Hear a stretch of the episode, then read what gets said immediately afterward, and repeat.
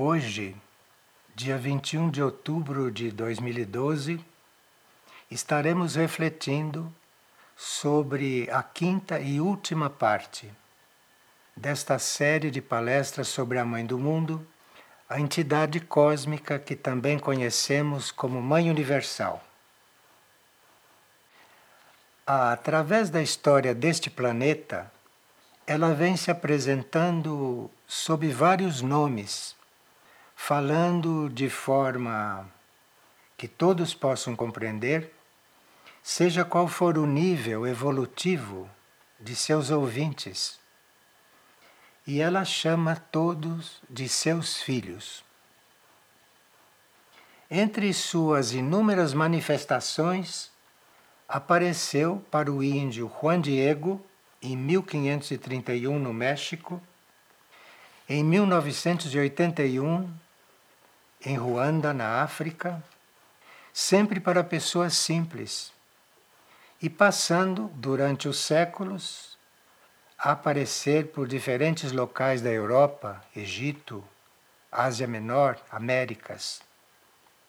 Finalmente, há cinco anos, aparece no Centro Espiritual Aurora, no Uruguai, e mais recentemente em Figueira, aqui no Brasil onde ela se apresenta aos videntes como Maria, mãe da divina concepção da Trindade.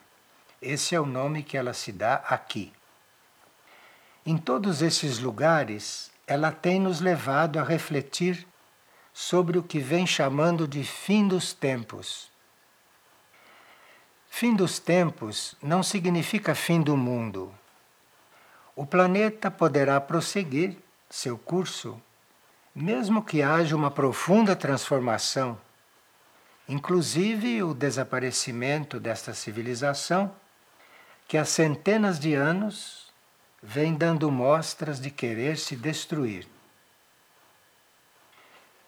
Sem intenção alguma de nossa parte de querer amenizar o que se observa da ação do homem de superfície desta terra, e sem querer justificar a destruição pelo homem em todos os campos de vida, cabe-nos lembrar que um novo mundo pode surgir, embora antes disso o período de aplicação do que se chama justiça divina possa custar profundas transformações na humanidade da superfície do planeta.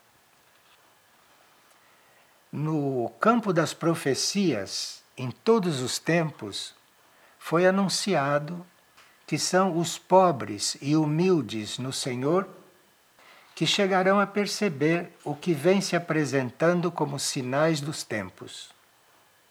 Porque os orgulhosos não conseguem ver além do que o próprio intelecto nos mostra. Temos que ir além do que o nosso intelecto nos diz para ficarmos diante de certas realidades que a maioria não está conseguindo perceber em toda a sua gravidade. Um pouco por estar distraída com preocupações da vida diária e seus problemas materiais, ou por não ter intenção de aprofundar a própria visão e a própria compreensão de fatos tão evidentes, a humanidade continua alheia ao que realmente se passa no planeta em todos os níveis de consciência. Em um mundo que os orientais chamavam de obscuro e ignorante, sempre houve quem ouvisse uma voz divina. E sempre houve quem a encontrasse além da visão normal. É na pureza de coração e na mente liberta de conceitos que a maioria considera reais, é que através dos tempos se vem testemunhando a existência de outros níveis de realidade. Nesses outros níveis encontra-se essa presença, que é chamada Mãe do Mundo, que se mostra, ora como anunciadora, ora como protetora, diante do que ela vem anunciando. Assim, ora apresenta-se convidando alguém para assumir tarefas que dizem respeito ao bem comum, ou se apresenta alertando os seres humanos a mudarem o rumo de suas vidas. Os impulsos que ela tem dado vêm encontrando obediência por parte de uma minoria. Até hoje, tudo o que foi por ela anunciado se deu. E todos os que a viram e a ouviram jamais negaram suas experiências com ela, mesmo quando interrogados ou quando foram ameaçados pelas forças que se consideraram representantes da ordem social, que logo surgem quando algo altera o cômodo andamento da vida normal das pessoas.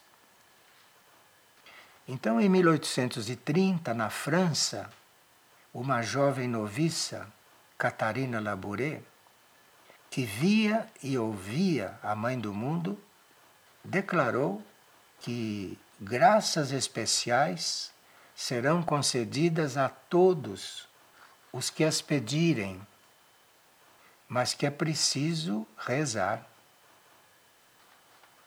A oração, como já sabemos, tornou-se o instrumento básico e acessível aos seres humanos, que ainda desconhecem ou não alcançam outras formas de contribuírem para o plano evolutivo com verdadeira segurança e certeza de acertar.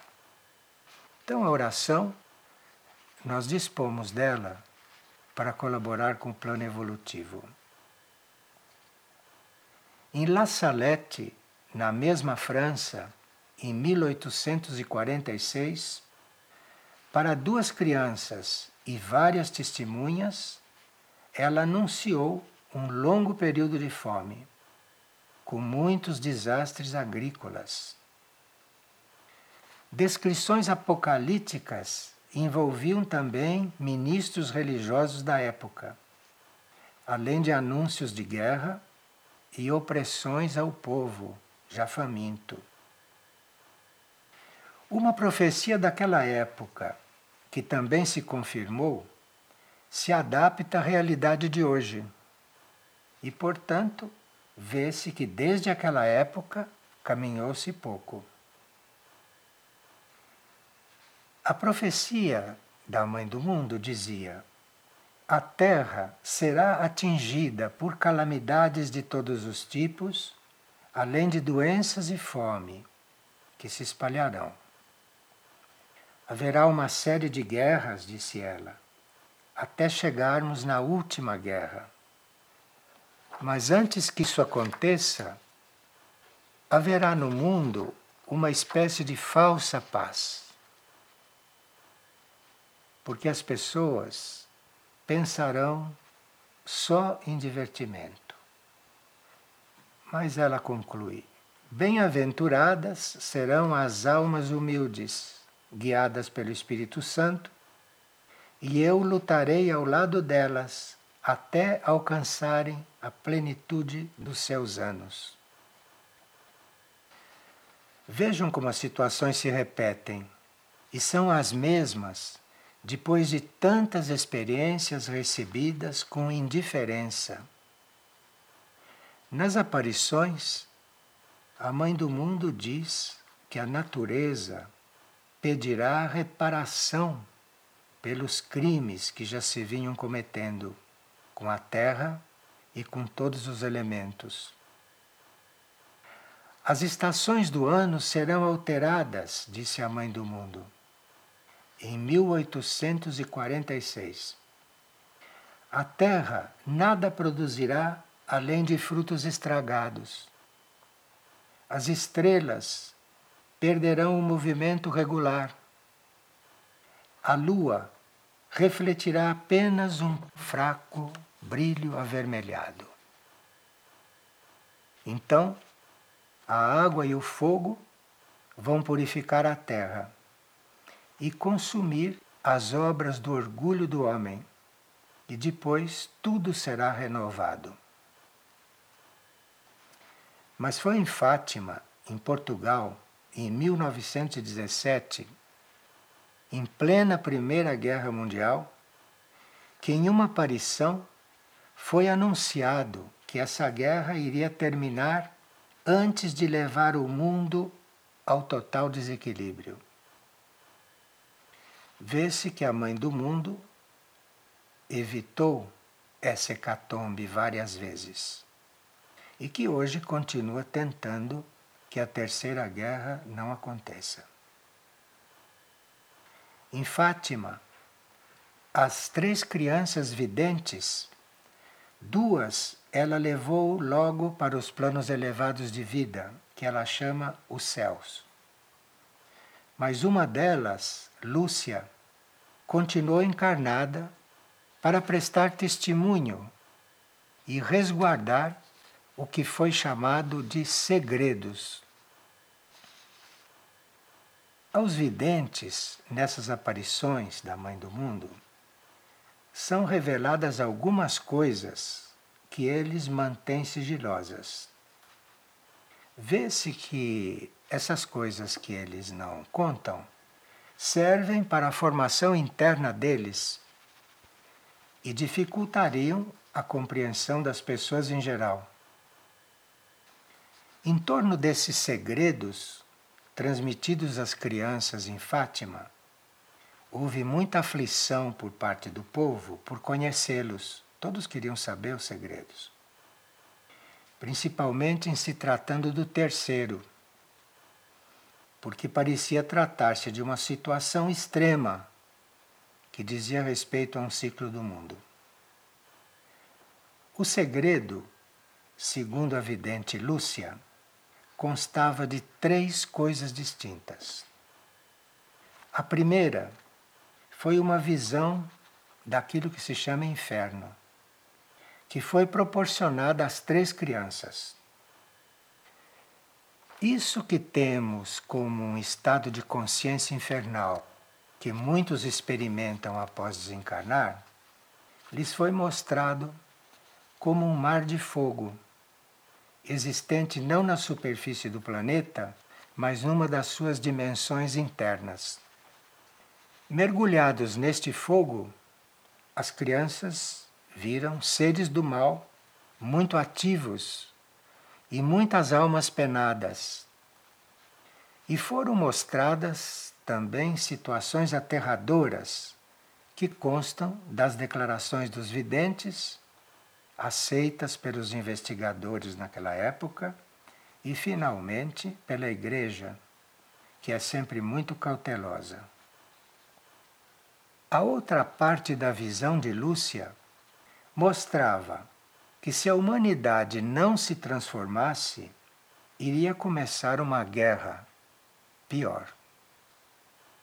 E o aviso foi dado com as seguintes palavras, segundo a vidente Lúcia. Quando virdes uma noite alumiada por uma luz desconhecida, sabei que é o grande sinal que Deus vos dá de que vai punir o mundo por seus crimes, por meio da guerra, da fome e das perseguições. As aparições em Fátima previram também mudanças na política mundial, que, se não tivessem acontecido naquela época, como foi anunciado pela Mãe do Mundo, provavelmente armas nucleares terão sido detonadas mais tarde como consequência da rivalidade entre nações, que naquela época foram apaziguadas.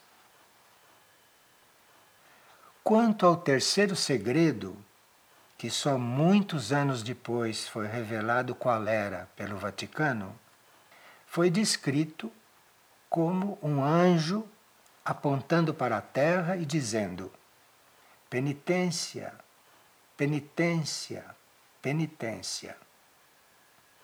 E a vidente viu um bispo vestido de branco e muitos outros bispos e sacerdotes e religiosos subirem uma montanha.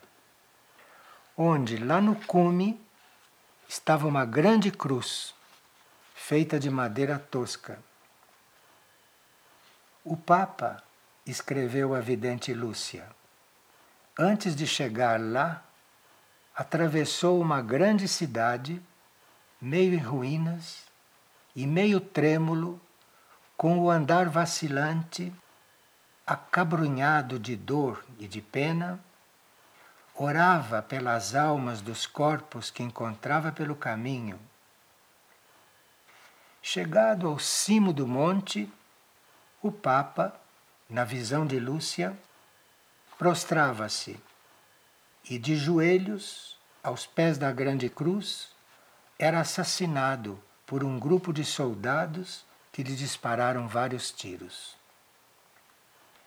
Assim, na profecia, foram morrendo vários bispos, sacerdotes, religiosos e pessoas seculares de várias classes sociais e posições, segundo a visão. Sob os dois braços da cruz que havia lá no alto da colina, estavam dois anjos, cada um com um regador de cristal nas mãos, e neles recolhiam o sangue dos mártires. E com esse sangue regavam as almas que se aproximavam de Deus aliviadas. Tudo isso será simbólico ou estará dentro das possibilidades de se tornar fatos vivos aqui no mundo concreto? É uma pergunta. E entre 1917 e 1931, um período de pouco mais de 13 anos, 681 paróquias católicas e 980 igrejas foram destruídas em certas partes da Europa. E milhões de pessoas foram presas, deportadas ou mortas por regimes totalitários. Outros números significativos da crônica que aconteceu deixamos de relatar aqui porque nosso trabalho junto à Mãe do Mundo diz respeito mais ao que ela está manifestando nos dias atuais, em Aurora e em Figueira, e não às lutas passadas que ela teve. Aos 24 de setembro de 2012, durante uma oração que fizemos pelas nações e seus governantes, a Mãe do Mundo disse-nos: se a humanidade não orar, algo acontecerá. Aquilo que eu disse em Fátima, no terceiro segredo, pode cumprir-se. Por isso, orem, orem muito. E mostrou-nos uma imagem do planeta em grande confusão. Isto foi agora, em 2012. Mas ela sustentava com sua luz esta situação. E nesse momento disse-nos: se não oram, muita fé se perderá nas almas. Haverá perseguições e desespero nos corações. Eu venho aqui auxiliá-los. Eu venho trazer-lhes a paz.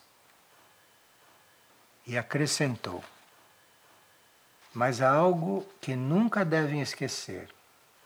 Não percam a esperança. Vivam em minha esperança, porque assim poderão se sustentar.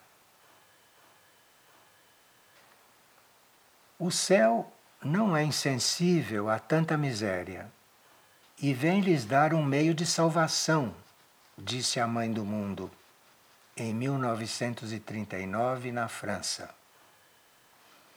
Manifestou que a paz seria possível, mas para isso seria necessário que a humanidade fizesse uma vida de orações, de sacrifício e de penitência, o que até agora não aconteceu.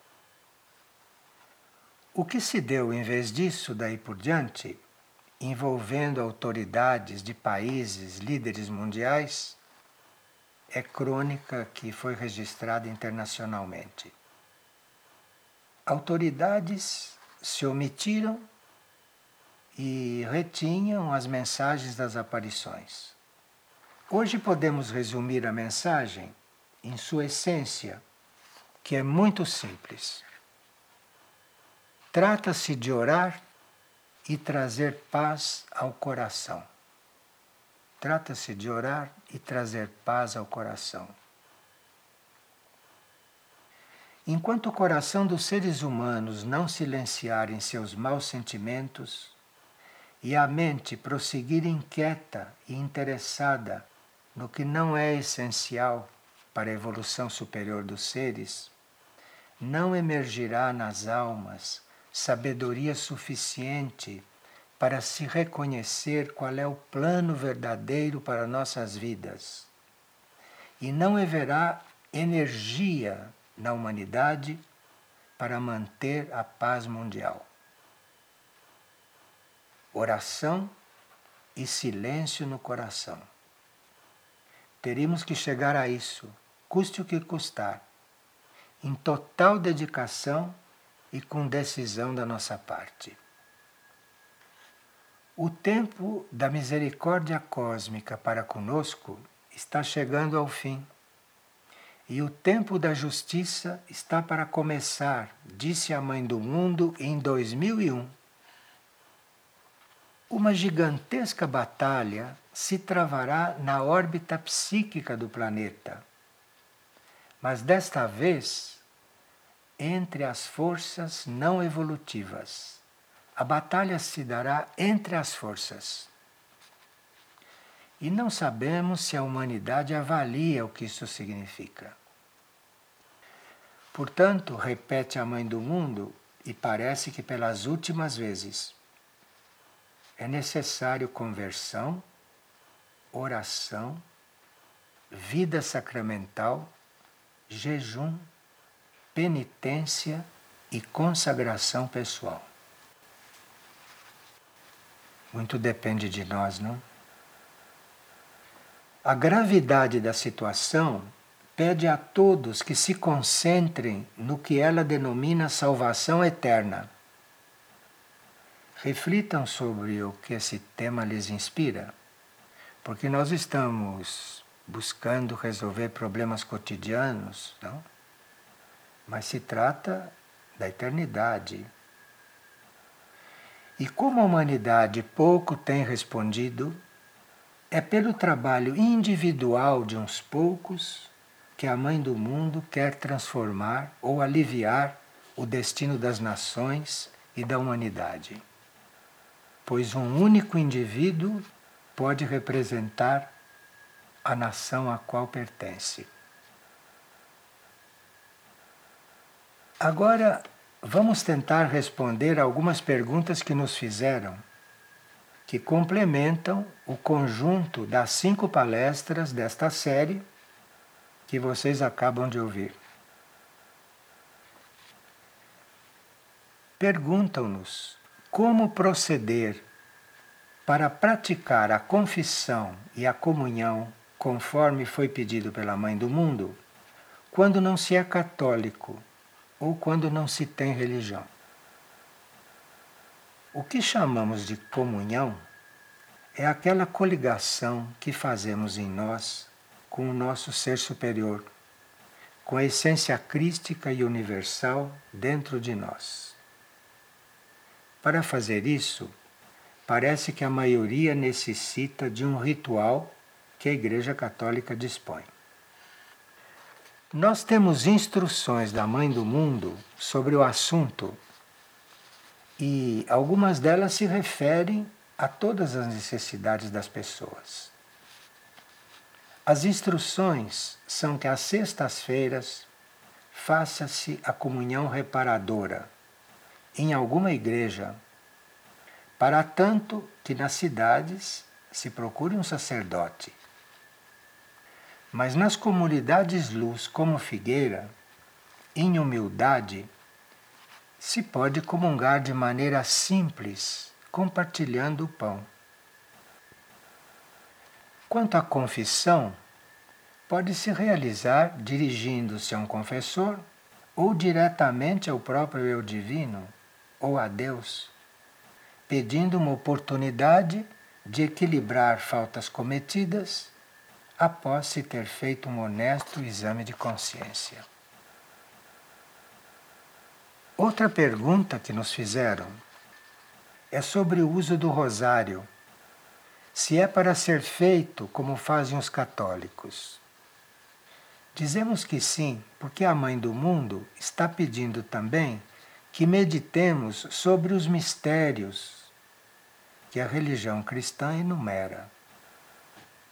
Várias religiões orientais também fazem uso de orações por meio de contas, que se apresentam em diferentes quantidades. Esse uso de contas, como no caso do rosário, leva o indivíduo à necessária introspecção, pela repetição da mesma oração dezenas de vezes, combinadas com outras no mesmo exercício.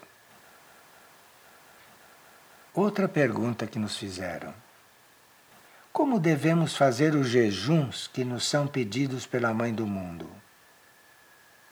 Em Medjugorje, onde ela aparece há 30 anos, foi pedido jejum às quartas e sextas-feiras.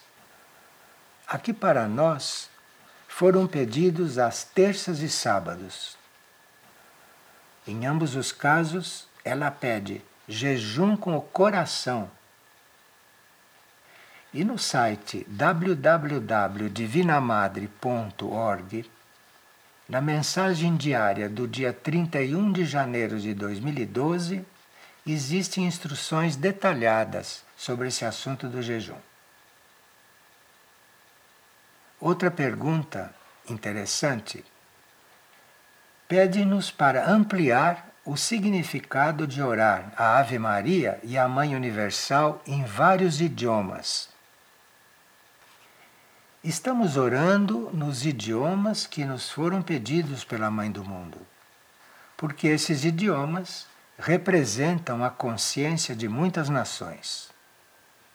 Todavia, sabemos que há grupos no planeta orando em outros idiomas temos que considerar que quando estamos trabalhando por uma nação, orando no idioma dela, isso repercute em todo o planeta.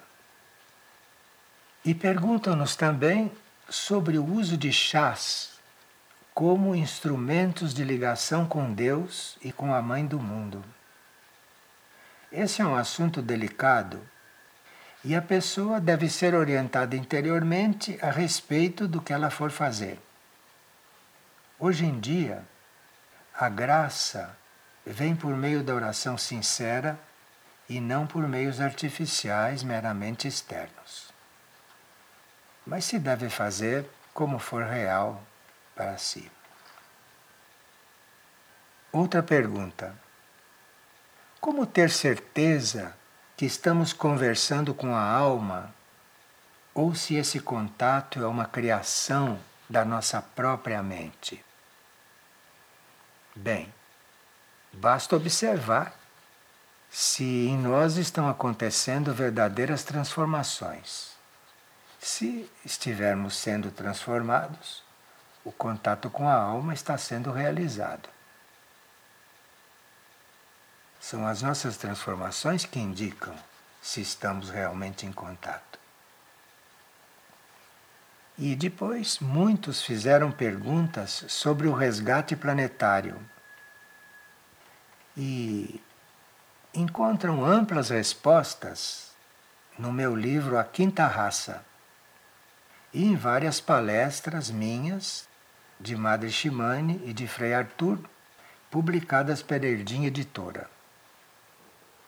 Sobre o resgate planetário, é evidente que a Mãe do Mundo está tentando evitar, transformar ou aliviar o que está para acontecer planetariamente em matéria de convulsões telúricas ou de levantamento dos oceanos e mares. Outra pergunta: que é a misericórdia? De que trata o livro Cristo da Luz, Samana Redentor de Madre Shimani? A misericórdia, segundo o que entendemos, tem origem na fonte única, no cosmos. E Cristo Jesus a encarnou de forma perfeita.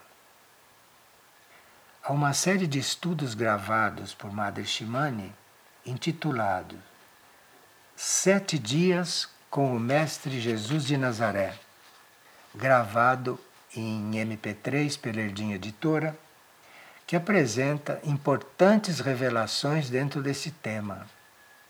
São coisas que aconteceram com Jesus e que ele passou por elas e que não estão nos escritos normais. Mas, em síntese, misericórdia é a energia que o cosmos usa conosco para nos elevar da condição humana para uma vida superior.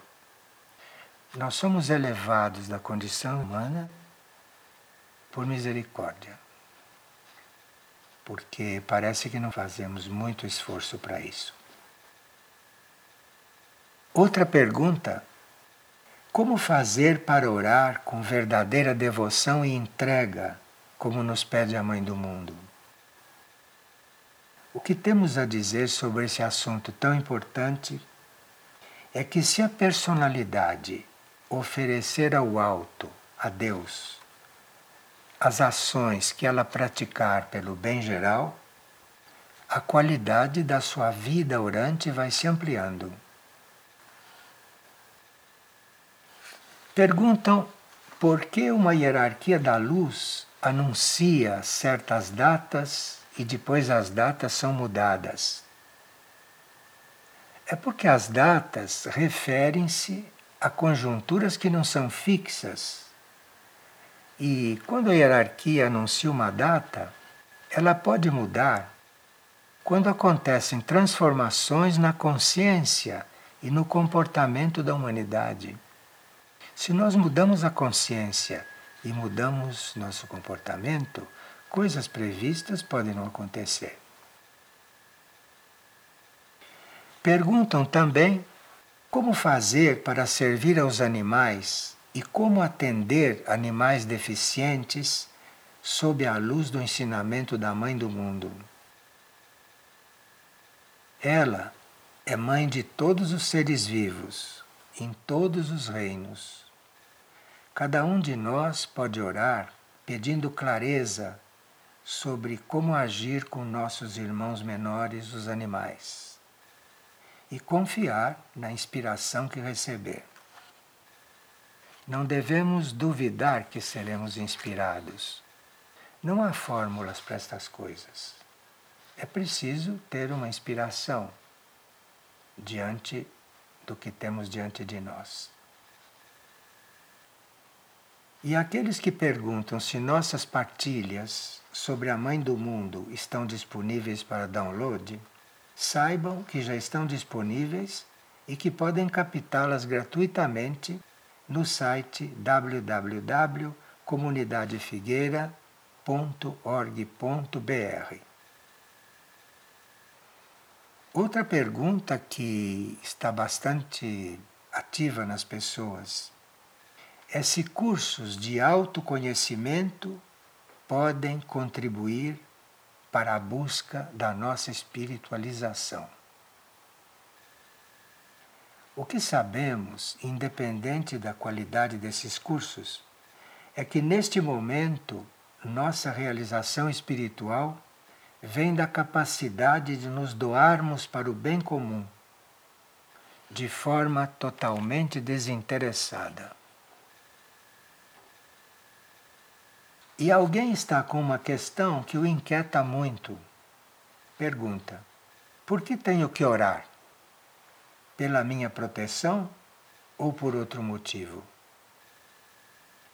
Além da proteção, a oração abre portas para que o poder divino interceda e transforme o destino das nações e das pessoas. Formar grupos de oração pelas nações e para que seus governantes tenham clareza em suas decisões será uma grande contribuição para a paz mundial. A pessoa que pergunta se deve continuar usando uma imagem para se aproximar da Mãe do Mundo, lembre-se que ela tem nos instruído para buscá-la dentro de nós, em nosso coração. Leia o livro Nossa Sintonia em Momentos de Caos, de Frei Arthur, publicado pela Erdinha Editora.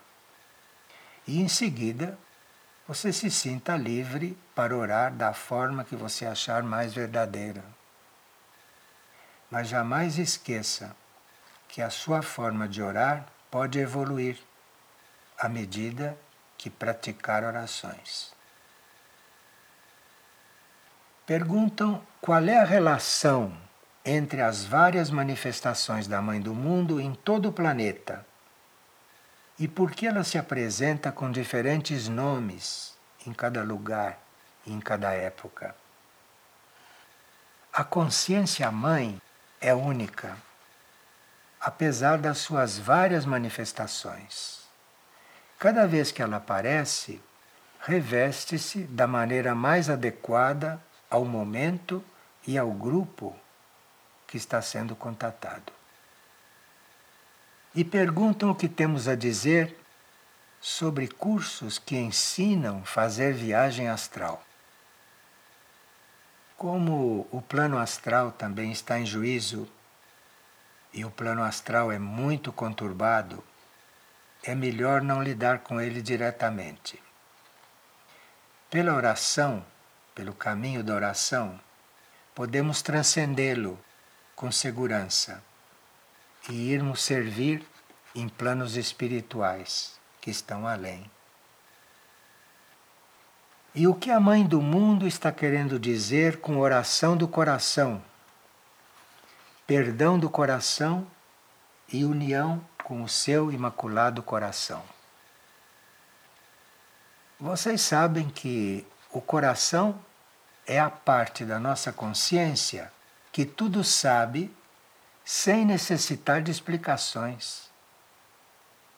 A mente é que precisa de explicações, o coração não precisa. E a mãe do mundo está buscando nos libertar de ilusões mentais, às quais estamos habituados. O coração nos diz a verdade, ao passo que a mente, com suas deduções, nos ilude. Portanto, ela está nos ensinando. Volte-se para o seu coração. E como ficará a situação do reino animal no novo mundo? Há algumas pessoas preocupadas com o reino animal, não? Pena que são poucas. O que podemos responder é que o planeta se prepara para transformar-se em um planeta sagrado e fazer parte da confederação de mundos evoluídos. Portanto, a atual situação do reino animal, permeada de violência e de terror, deverá transformar-se. Precisamos estar atentos e colaborarmos com as mudanças fraternas que a Mãe do Mundo nos vem indicando. Mas nós teremos que estar abertos a essas indicações que pedirão mudanças em nossos costumes e, em se tratando do reino animal, mudanças em nosso hábito alimentar de comer carne de animais assassinados. Isto é básico, inicial. E como um Deus onipotente, onipresente e eterno pode criar um mundo como este? Pergunta uma pessoa. O nosso universo está em processo de constante transformação, rumo à perfeição. Portanto, o que ainda vemos hoje no planeta é uma etapa desse processo no qual nada está fixo e no qual temos certa liberdade de colaborar. Trata-se de cada um fazer a sua parte para que haja progresso. E o que a Mãe do Mundo quer dizer quando nos pede que entreguemos e renunciemos a tudo se temos compromissos kármicos? O que ela pede é que consagremos nosso ser a Deus, onde e na situação em que estivermos. Não importa em que situação você está. Naquela situação você se consagre. Trata-se de nós nos consagrarmos e nos mantermos na fé. Quando nos consagramos realmente, coisa alguma permanecerá como estava. Outra pergunta. Fala-se em redenção planetária e que oremos por ela. Mas Cristo já não redimiu tudo e todos? O que sabemos é que a humanidade, naquele tempo, estava a ponto de fracassar. E ele possibilitou que a humanidade prosseguisse na sua trajetória evolutiva, porque abriu as portas para que a humanidade pudesse assumir a sua redenção. Mas isto não tem acontecido, porque as ações humanas até hoje continuam contrárias à lei superior que ele nos trouxe com toda clareza. Mas aqueles que continuam seguindo a lei, lei superior, devem estar contribuindo para uma mudança, certamente. Agora vamos encerrar com uma pergunta que parece muito importante para um grande número de pessoas. A pergunta é a seguinte: que significa vigiar, estar em vigília? O que significa ser vigilante? Mestre Moria, que nós citamos muito numa destas partilhas anteriores, Mestre Moria nos diz que o vigilante é aberto, que o vigilante é o que aspira ao conhecimento e à nova consciência é intrépido e verdadeiro. O vigilante é dedicado, é trabalhador, é perspicaz na sua observação, é sensível e nunca é indiferente. Mesmo estando diante de agitações e de revoltas, o vigilante mantém a calma de espírito. A vigilância abre novas compreensões diante do que ainda temos que aprender. Esse grande instrutor também nos diz que quem aspira ao conhecimento superior deve estar sempre vigilante. Mas a vigilância deve ser alegre. E quando a vigilância é incansável, ela tudo compreende, tudo penetra e nos fortalece na aspiração. A aspiração nos faz chegar. Todavia, no processo de conhecer as coisas a fundo, é necessário, antes de tudo, vigiar a si mesmo. E essa vigilância a si mesmo leva o organismo a se adaptar e não deixa que surja a insensibilidade. Nesse campo de nos tornarmos mais sensíveis, a vigilância leva-nos a contatar mundos distantes, muitos deles ainda desconhecidos.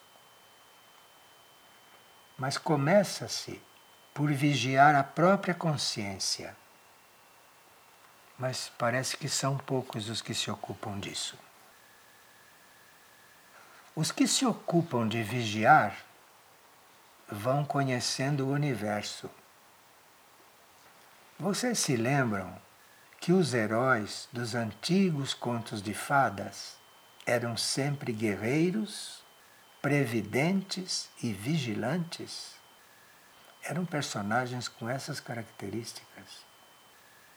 E os belos contos de fadas eram ensinados às crianças que com eles aprendiam mais que nas escolas. Vocês se lembram? Vamos começar a vigiar, mas começar por nós mesmos?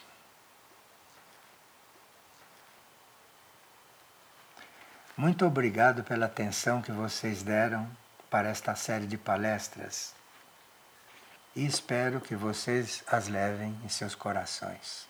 Obrigado.